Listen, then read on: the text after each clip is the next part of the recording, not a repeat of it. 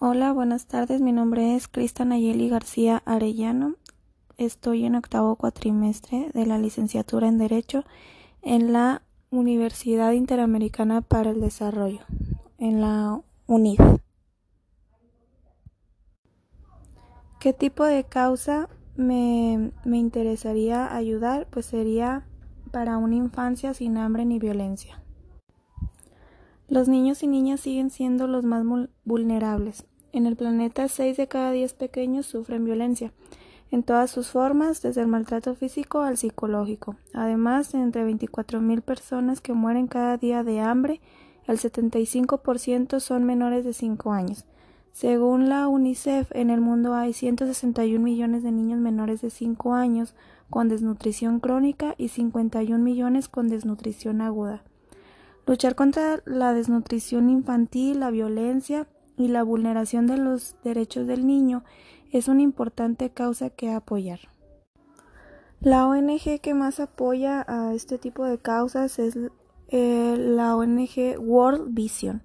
Es la, mm, ONG que más provee de agua potable en los países en desarrollo y que trabaja por la protección infantil.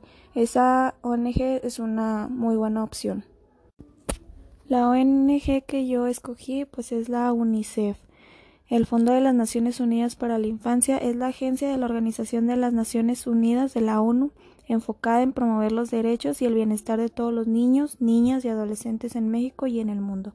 Esta fue creada en 1946 para brindar ayuda urgente a los niños y niñas víctimas de las guerras, desnutrición y todo lo que conlleva eso.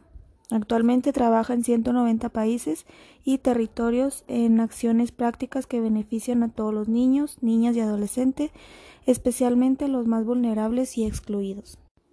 El plan de acción sería monitorear la situación de los derechos de los niños y adolescentes mediante la generación y difusión de información y análisis, buscar visibilizar disparidades, rezagos y situaciones de exclusión y discriminación sufridos por niños, niñas y adolescentes, brindar apoyo en caso de desastres naturales, eh, abogar a favor de los niños con perspectivas de género, del nivel de políticas públicas, de leyes y presupuestos. Apoyar al gobierno y la sociedad civil en el fortalecimiento de capacidades para garantizar el acceso a una educación de calidad y con pertinencia cultural a todos los niños, niñas y adolescentes promover alianzas para movilizar voluntades y recursos a favor de la infancia y la adolescencia, impulsar el intercambio de iniciativas innovadoras entre México y el mundo.